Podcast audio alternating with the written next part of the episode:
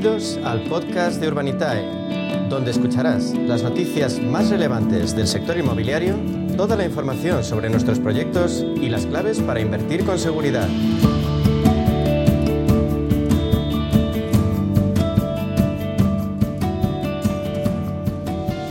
Hablamos de inversión, hablamos de inversión inmobiliaria, 10 y 27 minutos de la mañana en directo en Capital Intereconomía, en Radio Intereconomía. Lo hacemos con Urbanitae, líderes en crowdfunding inmobiliario. Y con Diego Bestar, consejero delegado de Urbanitae. ¿Qué tal, Diego? Bienvenido, muy buenos días. Buenos días, un placer. Encantado de hablar contigo a esta hora de la mañana, este martes de, agosto, para hablar un poquito de inversión inmobiliaria, tomarle el pulso, ver qué oportunidades podemos encontrar con Urbanitae. Quiero empezar, Diego, hablando del sector comercial, que es uno de los más rentables dentro de la inversión inmobiliaria. Y habéis publicado en Urbanitae mm, varios proyectos ¿no? de, rentas en este segmento. ¿Cómo funcionan? ¿Qué nos puedes contar? Pues sí, la verdad es que desde que empezamos... Eh con Urbanitae ya hace más de, cinco años, siempre tuvimos claro que, una de las eh, inversiones más atractivas del sector era la inversión en activos que generaran alquileres. La mayoría de las personas cuando piensan en invertir en inmobiliario piensan en eso, ¿no? comprar algo, ponerlo en alquiler y que me genere, me genere un alquiler o unos dineros todos los meses. Y en este sentido, la verdad es que el sector eh, comercial, lo que, lo que denominamos en el, en el sector inmobiliario el retail, eh, siempre ha sido un, eh, bueno pues un activo muy eh, muy positivo en este sentido no y, la verdad es que nosotros siempre hemos tenido ganas de hacerlo y este año empezamos ya activamente a invertir mm. y, como bien dices hemos hecho ya cuatro proyectos del sector comercial dos supermercados una casa del libro en el centro de, Vitoria y, una tienda generalista. Y la verdad es que han tenido muy buena acogida, han funcionado muy bien, muchos inversores han entrado, hablamos de miles y miles de inversores que entre todos pues hemos comprado los activos para repartirnos los alquileres.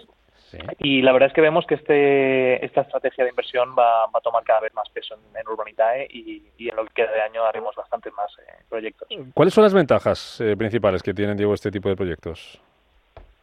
Pues yo creo que sobre todo que son muy es un proyecto una tipología de proyecto muy conservador, o sea, dan muy pocos sobresaltos. Al final estamos entrando a comprar eh, locales comerciales que tienen alquileres de larga duración con marcas bien reconocidas. Por ejemplo, los supermercados que hemos hecho son supermercados día que tienen eh, contratos de, de alquiler a más de 10 años con lo cual, muy pocos sobresaltos, generan unas rentas eh, predecibles y, perfectamente medibles. Y, bueno, poco sobresalto te cubre contra la inflación y, te genera unos ingresos recurrentes. Claro. Eh, eh, ¿Por qué estas cifras de rentabilidad? Os, os, habrán preguntado muchas veces. ¿Por qué no, no publicáis esa rentabilidad estimada en vuestros, en vuestros proyectos?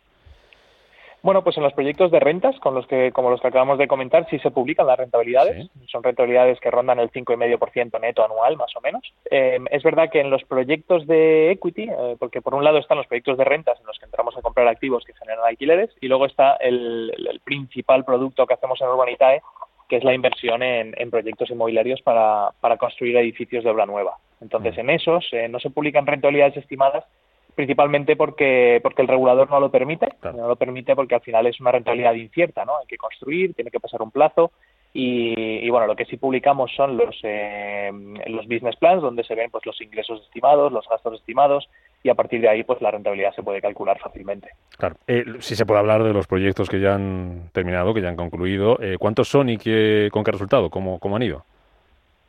Pues mira, hemos devuelto ya 29 proyectos de casi 100 que hemos, eh, que hemos hecho. De hecho, esta semana eh, pasamos la barrera de los 100 con el proyecto que vamos a cerrar esta semana. Eh, y bueno, de los 29 proyectos de, devueltos hemos sacado una rentabilidad conseguida de cerca del 17% anualizado. y esto sobre todo en, en, obra nueva residencial, es decir, entrando en sociedad con los promotores, comprándonos un suelo o un edificio entre muchos inversores, reformándolo, construyéndolo y vendiéndolo. Y, y, bueno, pues esas son las rentabilidades que ha dado. Em, y esas son las conseguidas. Es verdad que en proyectos de, préstamo, por ejemplo, pues se consiguen rentabilidades un poquito más bajas, pero también es verdad que, el nivel de riesgo es inferior. ¿Esa rentabilidad eh, me hablas en bruto o en neto? En este caso es neto para, para los inversores. Eh, el bruto está calculado más arriba en la sociedad promotora, pero el neto que llega a los inversores eh, es el 16,9. Eh, te quiero preguntar por la nueva normativa europea, que ya mencionamos algo la, semana pasada, que diferencia entre inversores experimentados y los que no son experimentados. ¿Cuál es esa diferencia? ¿Qué, cómo los diferencia?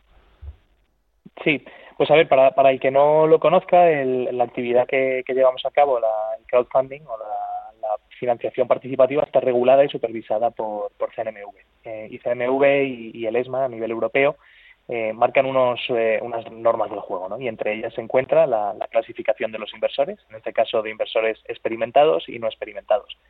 Eh, mm. a nivel práctico no, no, hay ninguna diferencia entre los dos, es decir, los dos pueden invertir la cantidad que quieran, lo único que si eres un inversor no experimentado, pues ves unos, unos tipos de disclaimers, hay que hacer clic en un montón de cosas, pues básicamente dando, dando el consenso de que entiendes el, el riesgo que estás asumiendo y bueno, la única diferencia entre los dos es básicamente su, eh, su historial de, inversión y sus mm. conocimientos financieros.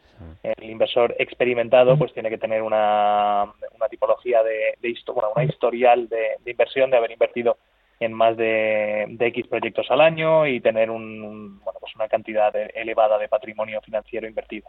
Eh, pero vamos, a nivel práctico no tiene ninguna implicación. Eh, mirando al futuro, ¿cómo veis el sector en lo que queda de, año? ¿Cómo creéis que va a evolucionar el apetito inversor? Pues la verdad es que este año estamos viendo más apetito inversor que nunca, eh, por lo menos desde Urbanitae. Los proyectos normalmente se cierran muy rápido eh, y bueno, pues se cierran con miles de personas que quieren invertir en, ellos y lo que queda del año pues esperamos más o menos lo mismo, ¿no? Es verdad que ahora en verano las cosas se ralentizan un poquito porque estamos todos con la, con la cabeza puesta más en la playa que, en nuestras inversiones, pero, pero bueno, esperamos que a la vuelta del verano se retome la, el, apetito inversor y, este año la verdad es que esperamos que sea un año récord. Termino, Diego, si yo me quiero abrir una cuenta con Urbanitae, ¿qué requisitos tengo que, cumplir? ¿Qué tengo que hacer? Pues únicamente registrarse, es decir, hay que subirse, mm, subir alguna documentación en la plataforma, en urbanitae.com, registrarse, lo lleva, yo creo que en menos de cinco minutos se puede, se puede tener la, cuenta lista eh, y a partir de ahí pues se abre una cuenta con una entidad de pagos externa, que es la que gestiona los fondos de nuestros inversores y, estar atento, sobre todo estar atento porque los proyectos los anunciamos con, con, bastantes días de antelación, pero cuando se abren suelen, suelen financiarse muy rápido. Así que hay que estar atento, registrado y, con el dinero cargado en, la cartera para poder invertir. Pues buscando oportunidades de inversión, sector inmobiliario con Diego Bestar, consejero delegado de Urbanitae. Gracias, como siempre. Hasta la semana que viene, Diego. Gracias, un abrazo, buena semana.